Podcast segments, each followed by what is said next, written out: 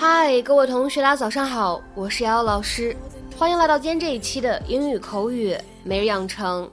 在今天这期节目当中呢，我们来学习这样的一段英文台词，来自《摩登家庭》的第三季第一集。You stole my first kiss. I had it all planned out. You stole my first kiss. I had it all planned out. 你偷走了我的初吻，我原本早就幻想过了。You stole my first kiss. I had it all planned out. You stole my first kiss.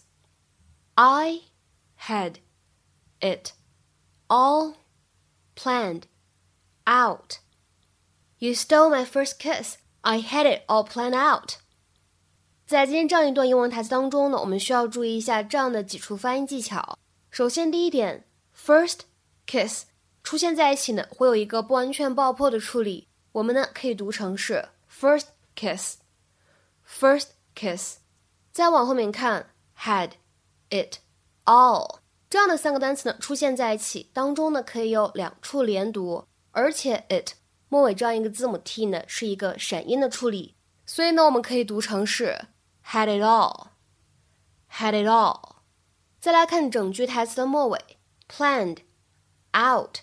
出现在一起呢，可以做一个连读。我们呢可以读成是 plan out，plan out。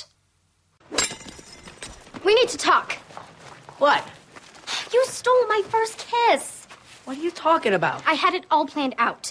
It was supposed to be special, someone with a high GPA and a bright future, not a Mario brother. Fine.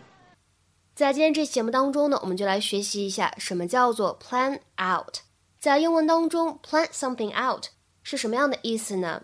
你也可以说 plan out something，或者呢 have something plan out，都表示为未来的某一件事情制定详细的计划安排，做周密的准备工作。To make thorough, detailed arrangements and preparations for something in the future，或者呢理解成为 to think about and decide what you are going to do or how you are going to do something。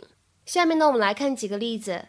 第一个。 Make sure this deal is planned out very carefully. Even the slightest mistake could cost us a huge amount of money. 请仔细确保这笔交易没有问题，就连最微小的错误也可能给我们带来很大金额的损失。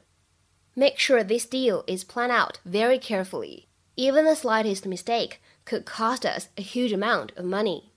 再比如说，看第二个例子，We've spent nearly two years planning our wedding out. At this point, I just want it to be over with. 我们已经花了差不多两年来准备婚礼，在现在这样一个时间，我只想它快点结束。We've spent nearly two years planning our wedding out. At this point, I just want it to be over with.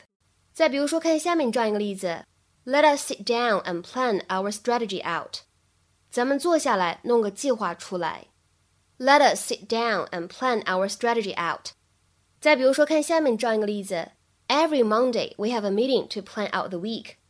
每个周一我们会有一个会议来制定那一整周的工作安排。Every Monday we have a meeting to plan out the week. 再比如说下面这样一个例子：The suspects said the murder was an accident, but the police claimed they had planned it all out. 那些嫌疑犯声称这场谋杀是一场意外，但是据警方称，这场谋杀是他们早就提前规划好的。 the suspect said the murder was an accident, but the police claimed they had planned it all out. 再比如说，看下面这样一个例子：Plan out your route before you go。在你出发，在你走之前，规划好路线。Plan out your route before you go。再比如说，我们来看最后一个例子：She has her career all planned out。她已经把她的事业全部提前规划好了。She has her career all planned out。 那么在今天这期节目的末尾呢，请各位同学尝试翻译下面这样一个句子，并留言在文章的留言区。